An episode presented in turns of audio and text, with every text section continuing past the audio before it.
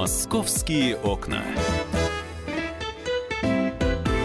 студии журналист московского отдела «Комсомольской правды» Павел Клоков, я Елена Афонина, и мы буквально вот две минуты назад обсуждали, как мы можем помочь э, птицам в городских условиях, э, парки, кормушки э, и чем кормить. И вот нам э, написал э, Дмитрий, что у меня под окном на березе кормушка всегда полна семечек. Спасибо Дмитрию, главное, чтобы семечки не были жареные. Вот об этом нам рассказал в том числе и руководитель птичьего приюта в Сокольниках Вадим Мишин. И мы обещали перейти к теме э, наших э, домашних питомцев, кошки, собачки. Но э, действительно Госдума сейчас, насколько я понимаю, мучается над этим э, законом налогом на домашних животных. Э, то приняли, то не приняли, то собирают подписи для того, чтобы его отменили, то вроде как входит в силу. В общем, действительно тема довольно сложная и довольно проблематичная. Платить или не платить за кошек и собак. Ну ладно, за кошек-то еще понятно, а собаки? Вот это, наверное, для многих настоящая проблема. Потому как ладно содержать такую собачку дома. Но ведь с ней гулять надо, ее обучать надо, а вот это уже, что называется, становится в наших городских условиях э, и довольно затратным, и, к сожалению, не всегда качественно оказывается эта услуга. Что делать в этом направлении? Вот, я думаю, мы сейчас и поговорим, в том числе и с кинологом Евгением Сигельницким. Он уже с нами на связи. Евгений, здравствуйте. Здравствуйте. Здравствуйте. Здравствуйте. Ну, отправной точкой для этого разговора послужила информация о том, что вот буквально на днях у нас открывается да, новый бу- кинологический стадион. Буквально завтра. У нас кинологические площадки э, в Москве есть, и их достаточно много. Мы сейчас поговорим о них. А это именно кинологический стадион, который находится в парке Сокольники. Э, там, кстати, в парке Сокольники есть площадка, которая так и называется Сокольники, которая уже давно функционирует. Но это вот построили стадион в конце прошлого года, сдали ну, подготовили, сейчас будут открывать. Там различная будет проводиться работа с собаками, спортивный тренинг. Э, в общем, все это расскажут, кинологический фристайл, различные дисциплины. Э, все это мы расписываем в газете, можете посмотреть на сайте КП. А, но, как выяснилось, в Москве много мест, да, угу. на которых можно дрессировать своих собак. Да, и вот а, вопрос, Евгений, скажите, пожалуйста, вы, кстати, да. про этот стадион-то знаете в парке Сокольники? Да, который я завтра... его видел. Mm. Это такой, знаете, это тонкий троллинг на самом деле. О.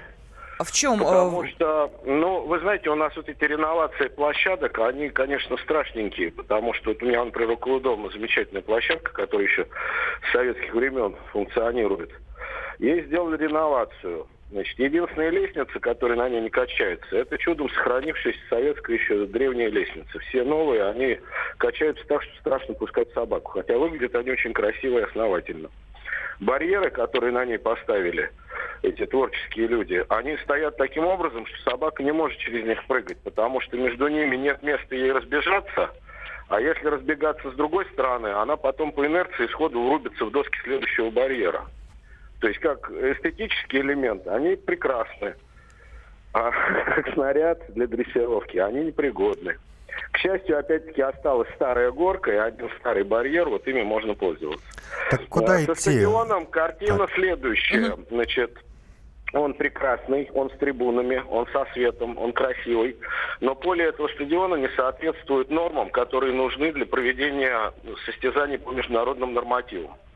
Это значит, что состязания по ИПО как проводились где-то, ну, где найдут, так и будут проводиться. Э, наша сборная по бегам борзых, которая входит в пятерку сильнейших в Европе, как бегала по одному высохшего пруда, так она и будет бегать. Э, стадион этим людям не поможет. Это те виды спорта, я имею в виду, которые рейтинговые, которые будут, э, на которых наши ребята, наши спортсмены защищают честь страны за рубежом. А на стадионе можно проводить выставки. То есть это прекрасная такая бизнес-схема. Арендовать этот стадион могут клубы. И выставки это шоу-бизнес, там крутятся деньги. Вот для этого он вполне. Они еще говорят, что там будут лекции прекрасен. проводить, семинары, различные мероприятия. То есть ну, вы думаете, вы понимаете, что... тоже лекции, семинары. Вот та же площадка, если она собирает небольшую лекцию на 10 человек, у нее не будет денег арендовать этот стадион, она проведет все у себя. Куда а тогда... вот выставки, выставки, которых очень много проводится и для которых критично не хватает площадок, они на этом стадионе прекрасно могут проходить. И, конечно, некоторые виды спорта тоже могут этот стадион задействовать. Например, аджилити там вполне поместится там каким-то другим видом дрессировки, где не, при, не предъявляются жесткие требования к полю. А вообще на будущее было, конечно, неплохо, чтобы власти городские, они интересовались не только тем, как сделать красиво, но и как сделать, чтобы было удобно, и этим можно было пользоваться. Если хотя бы мои дети до такой власти доживут, я буду счастлив. Евгений, но э, пока мы с вами имеем ту реальность, которую имеем, и владельцы ну, да. домашних животных сейчас а, пытаются понять, им-то на этом стадионе место найдется. Вот я могу со своей Нет, собакой туда безусловно. прийти, получить какой-то курс определенный, дрессуры для домашнего животного. И, э, ну, и да. Угу. На стадионе не, не дают курс дрессуры. Вы поймите, это mm-hmm. такой объект э, на деньги налогоплательщиков построенный объект, который будет приносить, э, э, так сказать, То есть это для прибыль. показательных выступлений. Я поняла. А это где? показательные так... выступления, это какие-то праздники, там, я не знаю, показухи можно Ну, ясно, шоу, да. Для, для наших сборных он ни о чем. Так, теперь конкретный вопрос вот э, от владельцев домашних да. животных. Где мы можем найти качественную услугу по дрессуре своего питомца? И самое главное, сколько это можно стоить? Предложений масса, Евгений. Я не знаю, честно, на что ориентироваться. То ли на цену, то ли на Значит, фамилию, то ли вот на а, что. Ориентироваться нужно, я вам сейчас все скажу, все очень просто. Значит, обычно эти все предложения люди начинают искать в интернете и попадают в дикую ситуацию, потому что есть площадки, в которых э, есть школа, есть система дрессировки, а есть люди, которые сами толком ничего не знают, не умеют, пытаются зарабатывать на этом деньги по принципу это лучше, чем воровать, значит, и сами себя назначают э, великими дрессировщиками.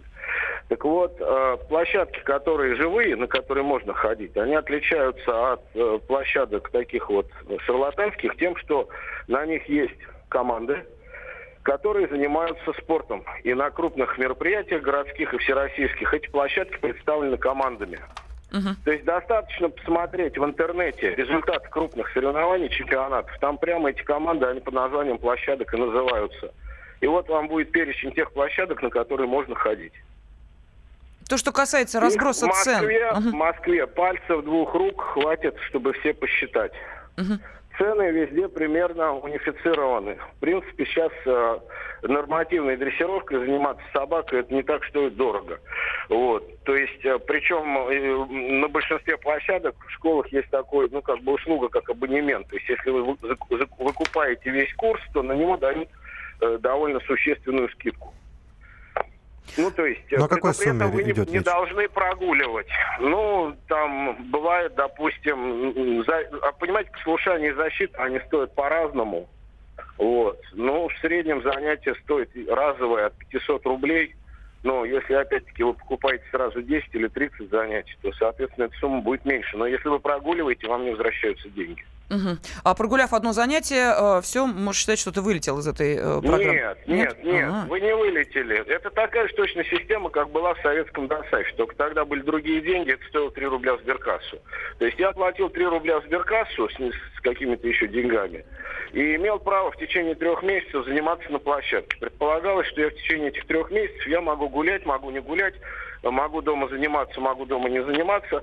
Вот эти три месяца у меня оплачены, я должен в конце этих трех месяцев сдать норматив. Угу. Если я его не сдал, это мои проблемы. Мне никто не возвращает деньги за пропущенные занятия, мне никто не компенсирует, если я не занимался и не слушал инструктора. Я должен это повторять или как-то сам заниматься. Тогда еще один вопрос, Евгений. Есть породы собак, которые вообще не нуждаются в дрессуре? Или таких пород не существует? Ну, э, и таких пород примерно столько же, сколько детей, которые не нуждаются в воспитании, обучению языку, и что такое хорошо, и что такое плохо. То есть даже с Йорком я могу прийти на, э, на ну, дрессуру? Во-первых, э, понимаете, в чем дело? Что значит на дрессуру? Конечно, Йорк у вас не будет заниматься и по, или бегами борзых, или защитой. Но бытовое послушание собака должна освоить. Угу. Что такое хорошо и что такое плохо, она должна конечно, знать. Кто-то конечно. это делает дома сам дома сам. Потому что собака это животное. У нее нет представления о добре и зле встроенных. Их должен человек в нее внести. И, соответственно, либо вы это сами делаете, либо, поскольку сейчас очень много людей, которые собак покупают как колбасу на завтрак отрезать, и не представляют, что они купили и зачем, и вообще что с этим делать потом. Вот. И с такой собакой, конечно, надо идти к специалисту. И почему, почему с Йорком нельзя ходить? Есть специальный курс послушания, мини-УКД называется, общий курс дрессировки для маленьких собак. Там кроме маленьких никто не занимается. То есть вот нас спрашивают радиослушатели, Для просто мы в прямом эфире и спрашивают про чихуахуа тоже. Чихуахуа могут заниматься абсолютно, если есть желание у хозяина. Я знаю чихуахуа, которая международным нормативом спортивным занимается. Скажите, вот. пожалуйста, на какую есть площадку... На какую площадку пошли бы вы сейчас, если бы ну вот у вас появилась собака, вам нужно ее... У меня есть собака. вот. Я, понимаете, например... Вы просто профессионал. Который... Да, ну... Я профессионал, да. Любое название, это будет прямая реклама. Угу.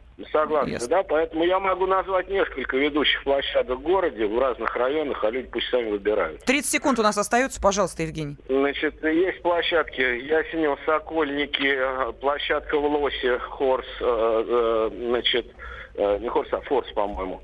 Значит, есть площадка Зеленые горы, есть площадка Сосновая, в Химках есть площадка. То есть вот я перечисляю те площадки, которые есть команды. Спасибо огромное. Кинолог Евгений Сигельницкий был на связи с нашей студией. Ну, обсуждали мы эту тему с журналистом Московского отдела «Комсомольской правды». С нами в студии был Павел Клоков. «Московские окна».